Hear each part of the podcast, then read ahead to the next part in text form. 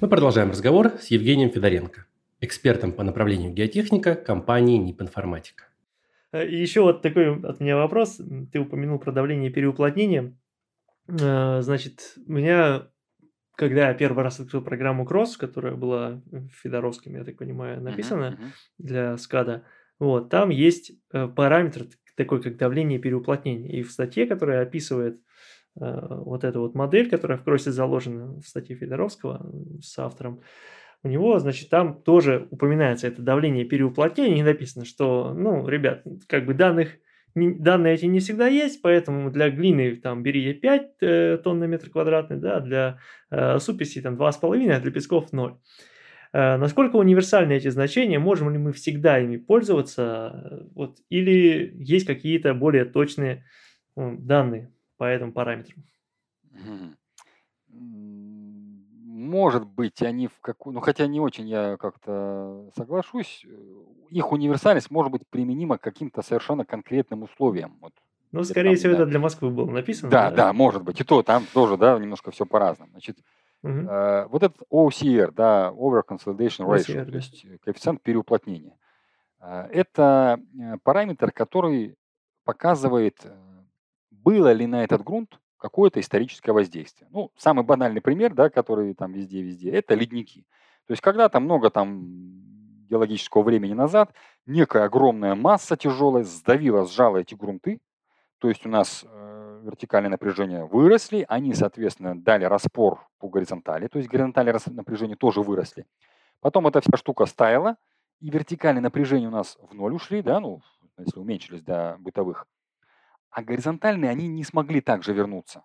Там как бы такая эффект остаточных горизонтальных напряжений, так скажем, да, проявился. Теперь приходят геологи, они, значит, смотрят, вот у нас уровень Земли, а, бурят скважину, достают образец и там с глубины, там, не знаю, 10 метров, а, удельный вес там 20, например, да, гамма. А, соответственно, они как понимают? Ну, вот если это 10 метров глубины, гамма 20, значит 10 на 20, вот 200 должно быть напряжение. Да? А, а на самом деле получается, что это сейчас э, напряжение 200, а если они этот образец поместят в компрессионный прибор, и у нас на это тоже ГОСТ есть, в 2018 году вышел на давление предуплотнения, и вот этот параметр UCR этот определяется, а там этот прибор показывает, что, оказывается, этот грунт испытывал давление не 200, а 2000. И вот этот показатель как раз и покажет, во сколько раз у нас э, давление было больше. Таким образом, есть истори... у нас есть давление бытовое, которое мы можем посчитать, вот то, что мы с вами знаем, бытовые напряжения, а есть давление историческое, которое когда-то было. И вот тут вот э, вся сложность заключается в том, что это и есть э, природное напряженное состояние. Потому что если грунт у нас испытывал какие-то воздействия, а теперь это может быть не обязательно ледник, тут разные варианты могут быть. Может быть какая-то была э, возвышенность небольшая, да, там пару метров, а ее просто, за, это же мы говорим о геологическом времени, это там сотни, тысячи, там, не знаю, даже хоть и миллионы лет. Эту возвышенность размыло. Денудация, да, э, эрозионные процессы, плоскостной смыв, смыло ее. И все. То есть мы приходим на ровная площадка, а тут-то было 2 метра грунта, а может и больше. Понимаете, этот второй э, момент. Вода. А могла там какая-то понижение воды происходить, глобальное, да, там какое-то там, потом подъем. Тоже она ушла, напряжение выросли, а потом она поднялась, бытовые опять у нас вернулись, а те опять застряли горизонтальные. Вот колебания воды. Потом мы с вами знаем, что у нас есть э, тектонические плиты, а есть блоки. То есть у нас все такое блочное, да, вот это тектонические. Эти блоки как-то там движутся, и как-то какие-то поднимаются, какие-то опускаются. Это такой бесконечный процесс во времени, да, там какие-то миллиметры в год. И тоже он поднимается, поднимается, поднимается, и тоже вода где-то там ниже остается, и тоже происходит переуплотнение и так далее. Там еще в слабых грунтах, слабые грунты могут переуплотнять и так далее. Механизмов много. Поэтому вот так вот, придя куда-то на строительную площадку, где не было никогда ледника, если мы знаем, не факт, что они не есть переуплотненные. А э, механизм э, в слабых грунтах связан с ползучестью. Грунты у нас подвержены ползучести, особенно когда они слабые. И вот это вот деформационное упрочнение – ползучесть, приводит к тому, что они переуплотняются в процессе консолидации. Поэтому э, я бы связал э, эти циферки не с понятием там глина, суглинок, а с его консистенцией. И в принципе даже у меня есть даже такая вот, ну у нас есть база знаний Plaxis, да, где мы публикуем разные заметки. Вот я как доберусь, у меня уже пример есть хороший, прям наглядный. Я его туда публикую. То есть что я сделал? Я взял э, показатель текучести. Вот у нас в инженерно-геологическом отчете всегда есть такая вот портянка большая, где еще для каждого ИГ много-много таких строчек э, по глубине отбора образца. С разных точек по ИГ, да, прям такая большая она обычно идет. Ну, если это сооружение протяженное, да, не, не под здание, конечно. Вот, то есть у меня есть э, распределение показателя э, текучести по глубине. И вот из этого распределения, используя эмпирическую формулу, можно получить вполне себе так э, неплохо выглядящее распределение вот этого OCR по глубине. То есть это связано больше с консистенцией, так скажем, да. Вот. То есть условно-условно э, грунты с показателем текучести единицы, они всегда не переуплотнены. У них OCR этот единица.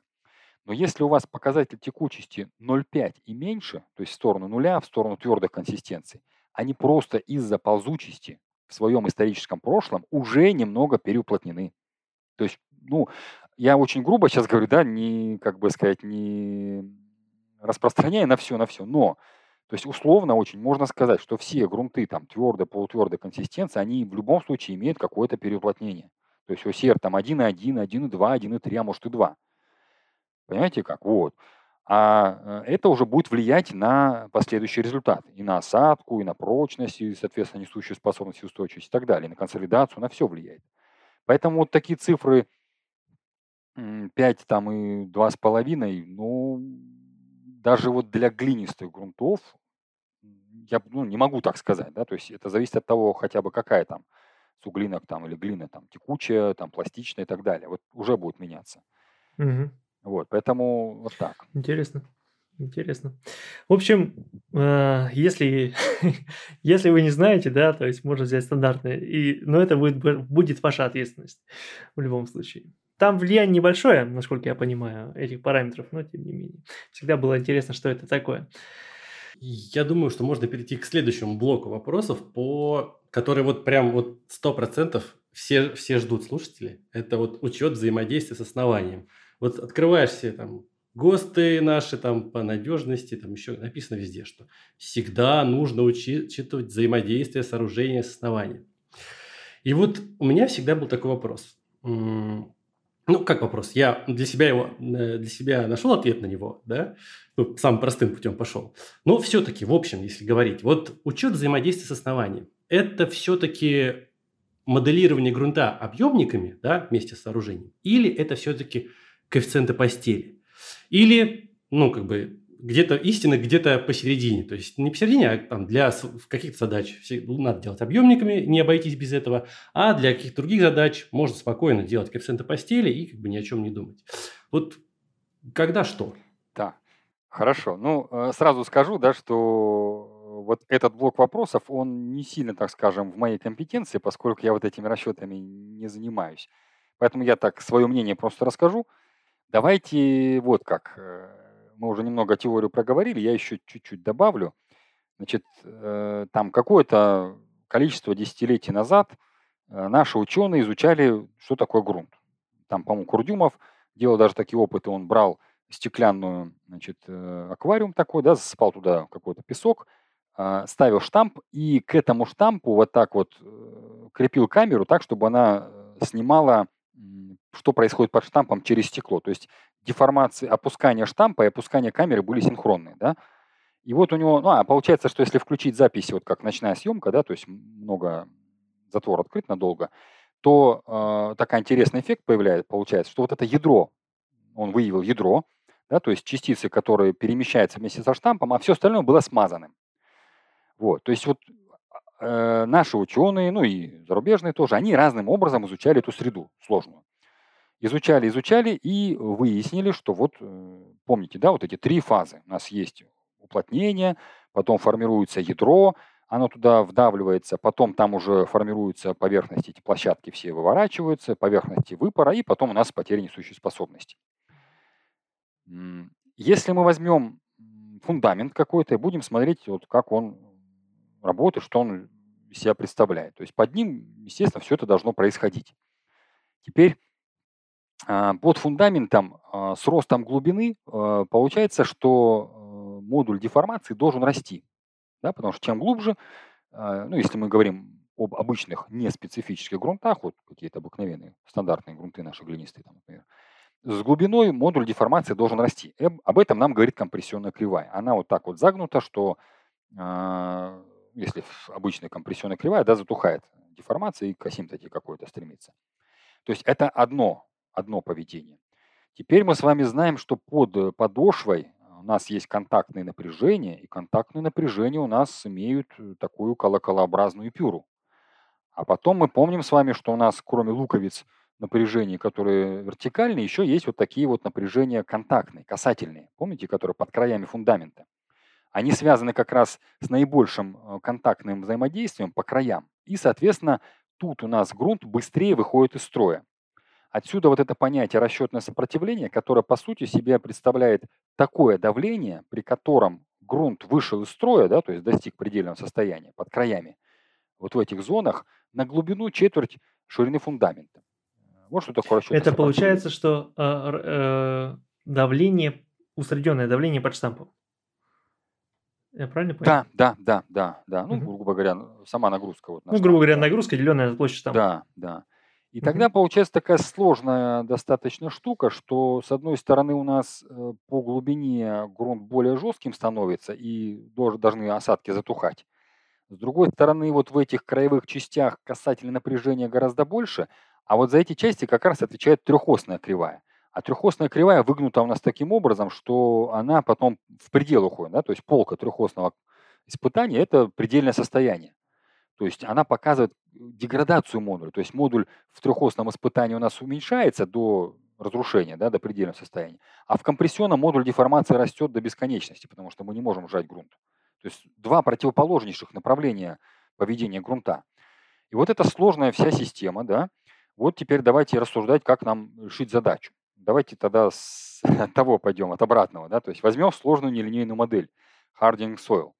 Мы туда задаем э, компрессионную кривую, как мы говорим, не модуль деформации адометрический, а компрессионную кривую. Да, сразу скажу, может, там, чтобы...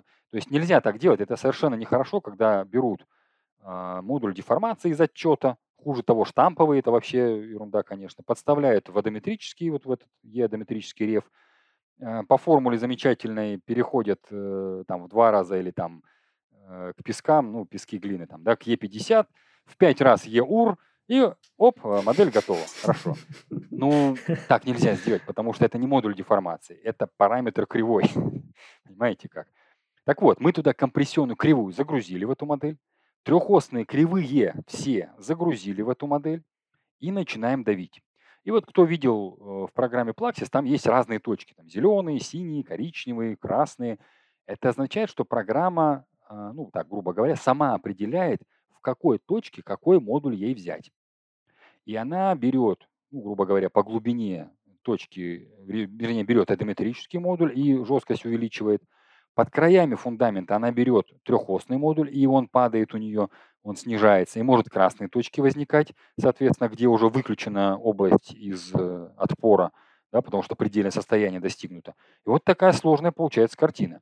И э, тогда модель Harding Soil ну, более-менее с какой-то степенью достоверности может нам описать этот ре- реальный процесс. Но плюс еще мы сюда должны добавить вот эту самую OCR, э, природное состояние, потому что оно тоже будет определять, сразу ли у нас грунт. То есть, когда пользователь не вводит OCR единицы, это значит, что сразу мы нагружаем, сразу пошла пластика, пластические деформации остаточные. Если задан OCR, то значит какая-то часть нагрузок у нас еще упругой в стадии идет, а только потом включается пластика. Да, то есть это вот существенно будет влиять на результат, на осадку, собственно говоря. Вот, вот мы более-менее как-то, ну, доступными средствами, надо сказать, да, потому что модель Harding Soil, ее популярность связана с тем, что мы имеем доступность. Это стандартные испытания, несколько, ну, математически несложные операции по интерпретации, вот мы уже сложное поведение писать можем. Хорошо. Теперь что будет, если мы возьмем э, линейную пругую модель или морокулона? Это означает, что если это у нас модель э, константная, да, то есть модуль 1, жесткость 1, то значит мы сразу потеряли э, рост жесткости с глубиной, мы уже не можем его задать. Ну, например, в плаксисе в море кулоне можно эту жесткость, превращение жесткости задать, то есть мы тогда можем э, задать модели рост жесткости с глубиной. Да, то есть этот эффект мы можем либо потерять, либо его задать, если такая возможность есть. В константах, где вот просто мы задаем модуль, мы это уже сразу теряем. А, но трехосного поведения у нас нет. То есть если мы жесткость еще можем задать, то вот эту деградацию, уменьшение и э, выход из строя, да, именно пластические деформации, накопление их, а потом переход в пределы, мы задать не можем. То есть под углами, под краями фундамента у нас э, задан один модуль, и вот как по этому модулю мы дойдем до, до полки, значит, вот тогда красная точка и появится. Да? То есть здесь не будет никаких пластических деформаций. Это тоже уже э, некорректно. То есть мы вот этот эффект потеряли. Таким образом, мы получили некое среднение. Ну, явно у нас результат будет совершенно разный. В какую сторону там уже, ну, в зависимости от того, как была исходная модель задана, да, то есть по-всякому может быть, и в запас, и не в запас. И получается вот такая вот э, ну, условность, большая условность. Теперь коэффициент постели. Ну, по сути, что это такое? Это, э, это я должен либо вот в этой сложной модели Harding Soil посчитать, да, этот расчет сделать с учетом всех этих сложностей. А теперь я просто беру и э, из там формулы Шлейхера, например, да, применительно к этому зданию модели, могу вычислить модуль. Некий приведенный условный модуль. Он никак не привязан ни к напряжениям, ни к чему. Он эквивалентный. Он просто опишет мне зависимость между вот этой нагрузкой и вот этим сложным-сложным поведением. Я исключаю это все поведение, и я оттуда могу вытащить вот этот самый модуль. Ну, а, собственно, коэффициент постели, а, они же там по формулам оттуда и берут, да, там переход от модуля деформации идет, да, вот. Или я могу построить дом, реально этот дом, посмотреть его осадку и оттуда тоже вытащить коэффициент постели. Вот тогда он тоже будет так сделать, максимально точный. Да, да. И это как-то проблемно. Правильно ли я понял, что коэффициент постели, он сам по себе хорош, но главное, чтобы он получен был правильно. Ну, как бы на да, основе да, какой-то более ну, правильной модели, да, которая максимально точно... Ну, это в идеале, да, это в идеале, да. Описывает, да. Естественно, мы так делать не можем, да, угу. допустим. Хорошо, как делается это сейчас? Ну, открываем там какие-то там вот эти всякие программы, там лиры, кады, скады, угу. все. Там что рекомендуется? C1, значит, это э, функция от модуля деформации, правильно, угу, да? Угу, угу. Ну, там как-то модуль деформации, что-то там еще к нему пристыковывается. То есть, э, а, осредненный, причем э, даже не осред, а усредненный они пишут, усредненный модуль деформации, и мы можем, это один из вариантов получения коэффициента постели. Есть такое дело, да? То есть получается, что... Ну, это са- са- самая простая, да. Да, самая модель, простая. Когда мы просто по модулю деформации сдаем. Вот. А что такое модуль деформации? Опять вопрос. Понимаете? Мы возвращаемся к первому. То есть я должен тогда поставить свое здание, ну, хоть даже в Excel, посчитать напряжение, затухающее от него, посчитать бытовые, для каждого слоя проверить. То есть мне в любом случае мне нужна компрессионная кривая. Я должен по компрессионной кривой для своего конкретного напряженного состояния выбрать правильный модуль деформации в нужном диапазоне. От бытовых до э, добавочных, до нагрузочных. Потому что геологи, они чаще всего выдают в диапазоне 100-300. Почему? Потому что об этом написано в учебнике Цитовича за 1963 год. И это давление под хрущевками. Там написано так.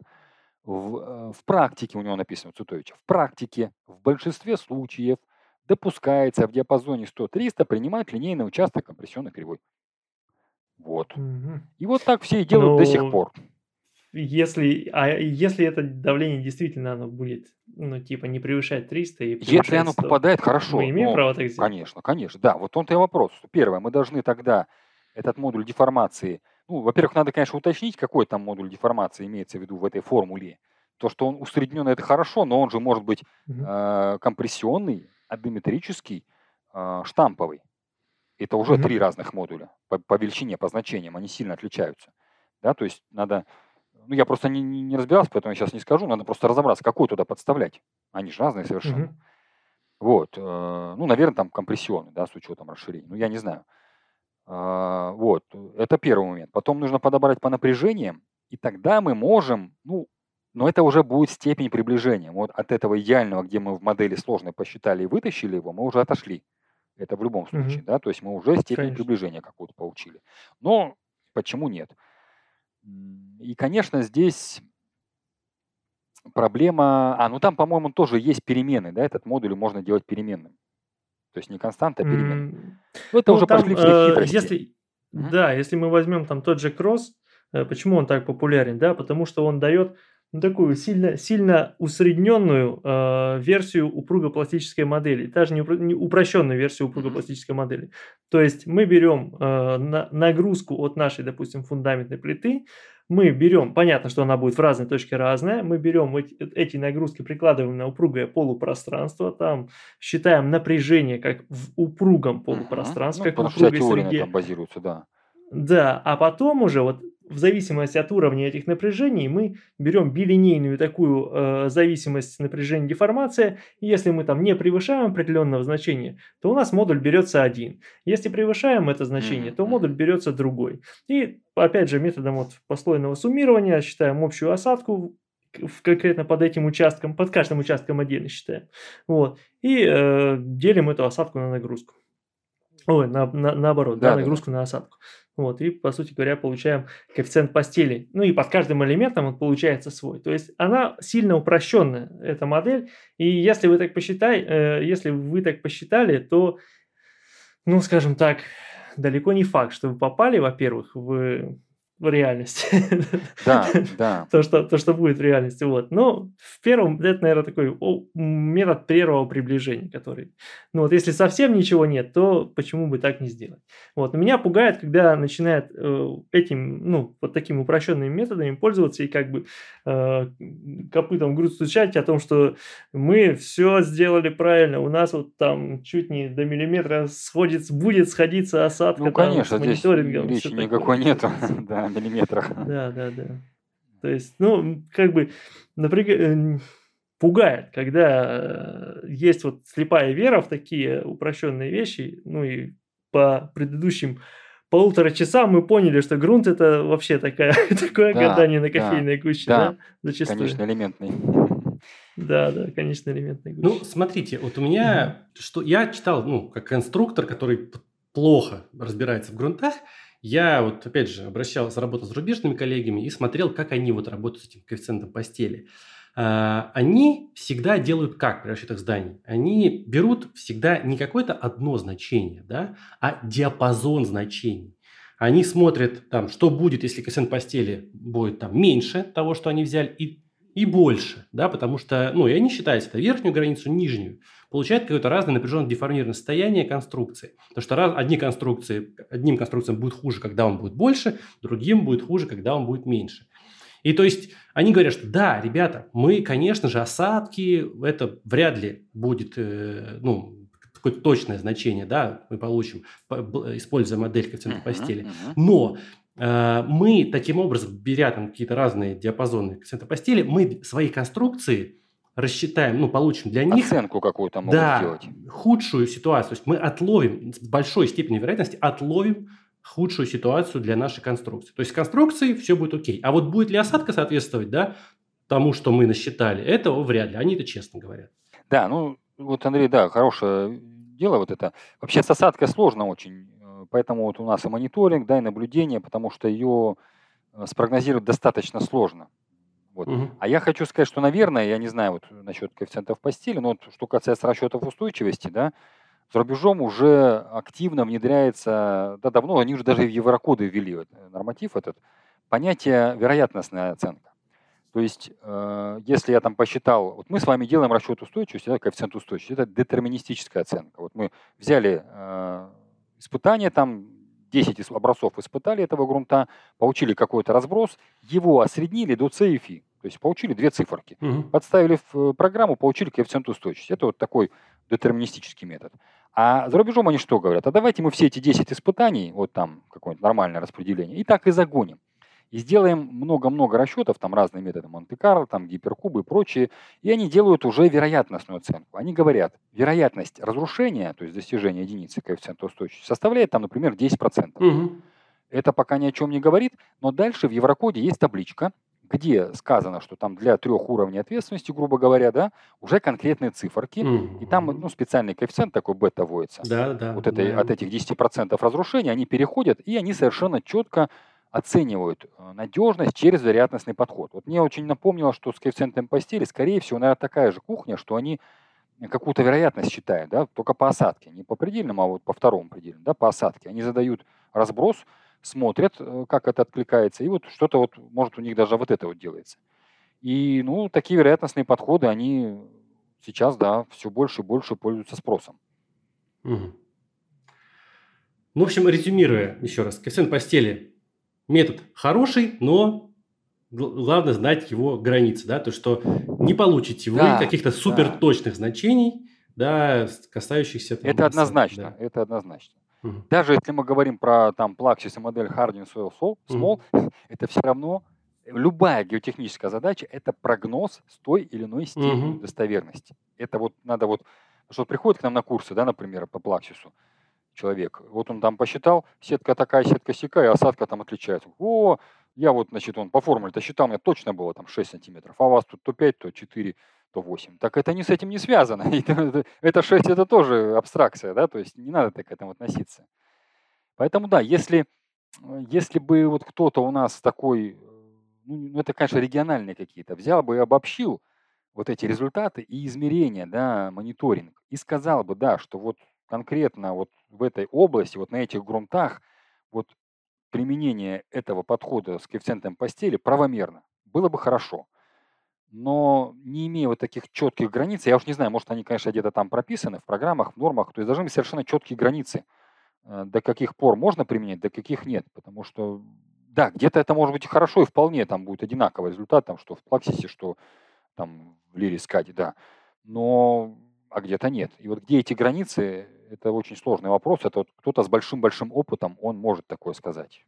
Ну, сейчас в наших нормах, понятно, никаких границ нету, но каким-то образом все равно, ну, сложившаяся практика, насколько я знаю, все считают в лирах, там, в кроссах, с коэффициентами постели, и как-то в экспертизе это все прокатывает.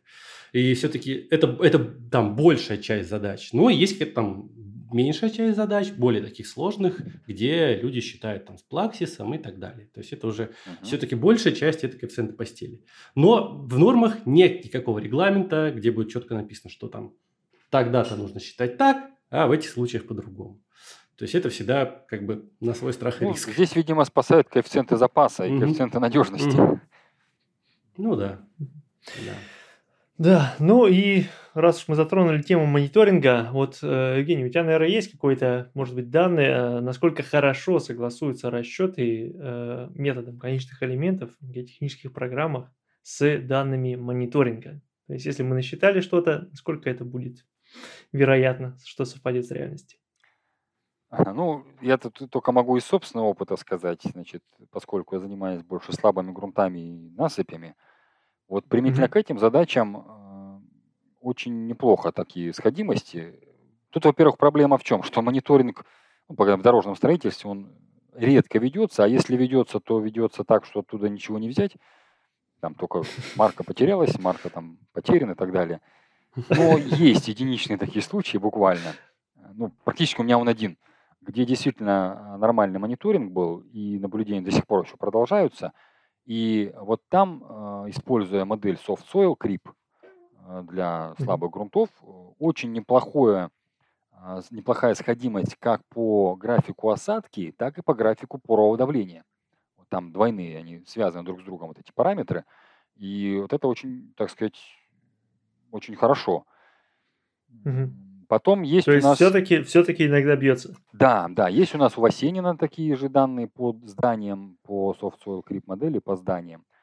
Вот. А что касается других задач, э, тут, наверное, я только припомню, я, может, чего-то тут напутаю, но смысл такой был. Когда-то на одну из конференций геореконструкции приезжал, э, как его фамилия, значит, Джон Бри, Брио, в общем, американец. И вот он рассказывал, я так смутно помню, да, он рассказывал, что а, ну, метод конечных элементов это ведь один из методов, да, угу, есть да. и конечных разностей, там и еще какие-то. Вот он сравнивал несколько методов, и насколько у меня вот в памяти отложилось, смысл свелся к тому, что все эти методы, то есть ни один из них, во-первых, не дает, а у него там было несколько параметров. Ну, что типа осадка, отклонение шпунта, усилия в распорках, вот такие какие-то, да, параметры. Угу И вот по всем этим э, параметрам ни один из методов не дает э, однозначных совпадений. Да? То есть получается, что там, условно говоря, метод конечных разностей вот это хорошо предсказывает, вот это не очень. Метод конечных элементов mm-hmm. вот это хорошо, вот это не очень. Вот так вот у него было. Вот, то есть, Интересно. Э, конечно, однозначности здесь, э, наверное, нет. Потому что все равно это вот у нас степень допущения какого-то, да, потом много факторов, влияющих, начиная от качества образца, э, качества приборов, недостатков в самих приборах и так далее, и так далее, и так далее. Поэтому mm. вот та система коэффициентов запаса, она, конечно, нужна. Она позволяет нам mm-hmm. надежно делать. И опыт, и квалификация самого расчетчика и проектировщика. Ну, безусловно, метод конечных элементов один из таких признанных, потому что еще в советское время во всех учебниках писали, что это перспективный метод для геотехники. Поэтому сегодня мы с вами его и видим. Он практически единственный. Да? Там метод конечных разностей – ну, где-то там в тепловых задачах используются, ну, не так много. Mm-hmm. Хотя сейчас вот начали активно дискретно-элементные методы развиваться, особенно в Китае там они бурно. Ну, пока это вот что-то на уровне щебня, песка, мощность компьютера надо, и там пока не накоплена такая большая, огромная база испытаний. То есть там вот эти всякие mm-hmm. взаимодействия, там, герценовские частиц, то есть откуда их брать, пока тоже вопрос. Поэтому mm-hmm. такая информация Интересно. по МКЭ. Интересно, ну, в любой расчет, я уже не раз это говорил в наших подкастах, то что любой расчет это, конечно же, в первую очередь полезная информация для конструктора, для конструктивных каких-то решений, то есть что дальше делать с этой конструкцией. И ни, ни в коем случае это не конечная цель э, проектирования, да, то есть расчет это вспомогательный инструмент. Обоснование, и... да, обоснование проектного решения. Он... Вот абсолютно mm. так, да. Да, он, он позволяет нам принять это проектное решение и, и сказать, что, ну, Э, я теперь могу спать более спокойно, чем без ну, расчета. Да, да, хотя, хотя не до конца. Вот. Ну, хорошо. Э, ну что, на этом, наверное, мы и закончим, да? А, вот еще вопрос один такой, тоже очень популярный, наверное, uh-huh. который в головах есть. Э, расчет осадки по СП – это всегда в запас или же вообще не гарантия? А, ну, применительно к слабым грунтам, скорее всего, да потому что у слабые, что мы будем называть, да, это вот если встречаются грунты с показателем текучести больше 0,5, значит, они уже могут нам, нами интерпретироваться как слабые, и, соответственно, к ним нужен свой подход в расчетах. Угу. Это и нестабилизированное состояние учесть надо, в СП даже в 22 прописано, и консолидацию да, посчитать. Вот для этих грунтов э, будут расхождения, потому что вот даже та э, фильтрационная консолидация, которую мы считаем, у нас в нашей стране пока еще так принято, что у нас сначала идет фильтрационная консолидация, а потом, когда она завершается, начинается ползучесть. И там уже туда до бесконечности. Но mm-hmm. еще и э, этот самый Иванов, ученик Флорина в, своем, в своей книге по э, такой учебник по механике грунтов гидротехники, да, вот совершенно по-другому написан, mm-hmm. отличается от Цитовича, вот П.Л. Иванов. «Основание гидротехнических сооружений» называется книга. Так вот, это какой 85-й год. Так вот, он там уже писал, что на самом деле э, ползучесть начинается еще во время фильтрационной консолидации. Уже тогда. Да, то есть поровое давление начинает рассеиваться, mm-hmm. эффективное напряжение начинает потихоньку расти, и они уже начинают задействовать вот эту вот э, ползучесть. И а, осадка начинает а, уже прирастать с ползучестью. И вот модель Soft Soil Creep, она вот на этом базируется. Это вот уже принятый там за рубежом, ну тоже не везде, но уже принятый учеными uh-huh. Механизм. И поэтому, допустим, осадка в Soft Soil модели в пределах там 3-5 лет консолидации и осадка в Soft Soil Creep модели будут отличаться. Потому что там uh-huh. в пределах фильтрационной консолидации уже ползучесть пойдет. Поэтому если вот сравнивать вот такие наблюдения ну, наблюдения, да, и расчетные потом повторения mm-hmm. с учетом ползучести, без учета ползучести и по СП, то это, безусловно, будет вот большая разница, да, потому что в СП у нас, по сути, э, мы считаем с вами только осадку от сжатия. Да. Ну, я немножко тут сейчас а, разошелся в тему слабых грунтов, ну ладно, давайте кратенько. То есть осадка от сжимаемости слоев, только сжатие, да, это вот мы просто pH на делим. Но да. там же еще будет и куда-то расползаться в бока. Это дополнительно угу, до осадка. потом будут где-то предельные вот эти зоны, да, под краями фундамента, они будут тоже дополнительную осадку давать, и ползучесть будет еще осадку давать. Поэтому uh-huh. вот эти факторы не учитываются. Получается сжатие, а, значит, ползучесть, а, предельные а, эти области и бока, да, раздаваться uh-huh. в бока. Вот уже четыре компонента, а из них мы только одну рассматриваем. А если мы говорим о каких-то хороших грунтах, там ползучесть тоже, конечно, есть, но она уже настолько незначительна, что уходит куда-то там века. Да, то есть в нашем человеческом восприятии она нас не интересует. Поэтому, mm-hmm. в принципе, как вот у Шашкиных написано, метод послойного суммирования дает погрешность порядка 30%. Вот. Ну, тут, mm-hmm. тут, наверное, много факторов, начиная от того, какой модуль туда подставлен, и э, один ли это модуль, как разбита толща, да, то есть если, наверное, а, подойти правильно ко всей этой задаче, да, и разбить на слои не по 0,4b, а по напряжениям, чтобы в пределах mm-hmm. этого расчетного слоя кривая, линия, вернее, максимально приближалась к кривой, кусочку компрессионной кривой, вот, ну тогда вот уже мы можем повысить точность. Да? То есть здесь вот от этого, мне, на мой взгляд, это вот с этим связано. Да? То есть если мы грубо бахнем туда какой-то модуль, ну вот там порядка 30% в хороших грунтах mm-hmm. разницу. Если мы подойдем к задаче более геотехнически, то мы уменьшим это расхождение. Вот, наверное, так. Угу. В ну общем, ну, что заложишь, то и получишь. Запас, да. Если угу. в слабых грунтах, запаса никакого нет. Да. Угу. Это еще связано с тем, что вот так мнение бытует, что когда они это все разрабатывали, вот эти методы, особенно сжимаемую толщу, наблюдения были в пределах там кандидатской диссертации, то есть там 3-5 лет. Три года. А этого угу. мало, да, то есть вот такой момент. Ну что, будем закругляться, да. Очень давно нас просили, кстати, геотехника позвать. Многие, потому что этим занимается. Ну, вот я, я просто по металлу, я геотехники далеко. Обычно все, кто железобетоном занимается, они еще каким-то образом и в геотехнику влезет. Вот как Серега.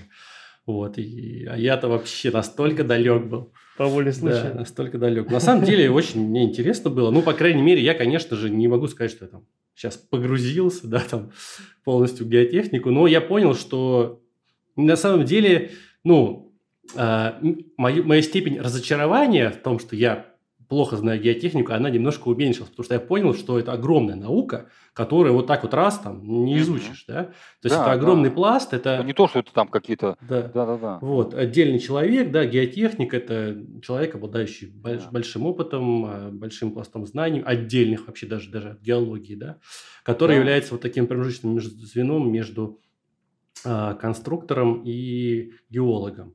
Вот, но все-таки, да, я понял, что какие-то знания, да, которые позволяют хотя бы на одном языке говорить, да, там чуть-чуть какие-то термины, да, и примерно представлять, какие там модели существуют, как вообще степень надежности всех этих э, технических расчетов, это все конструктор должен представлять, да, для того, чтобы э, да, добиваться да. каких-то, ну, проект, своих проектов боль, ну, большей надежности, да, чтобы они были рациональны.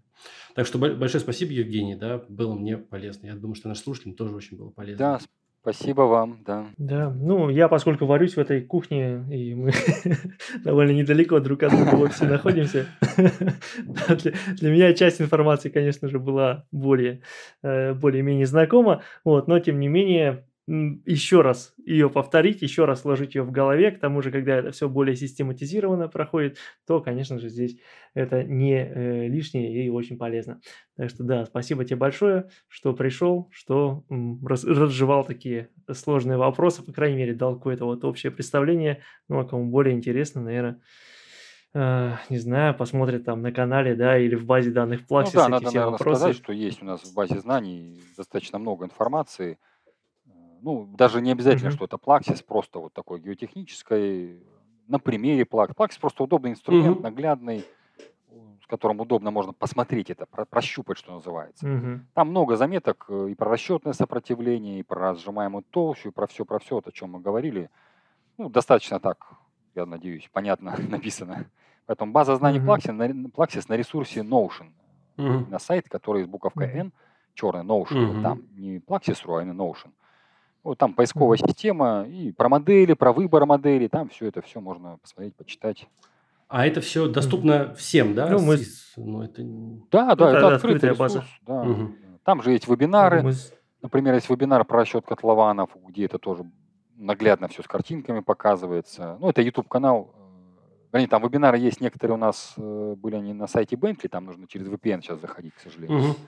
А есть еще YouTube-канал Plaxis, где вот там, например, записывали мы такую штуку, как э, для ПГС, да, то есть Plaxis для ПГС, угу. где просто показано вот какие задачи, там нагружение, осадка, сваи, вот что там, как оно, вот, ну, угу. по-простому очень что для чего нужно. Ну и другие всякие видеоролики. Ну, мы тогда ссылочки приложим к подкасту обязательно, чтобы люди знали, куда да. идти, что смотреть.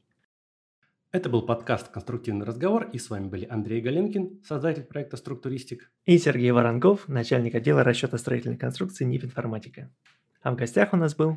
Евгений Федоренко, научный консультант НИП «Информатика» по направлению геотехника. Всем пока. Пока-пока. До свидания.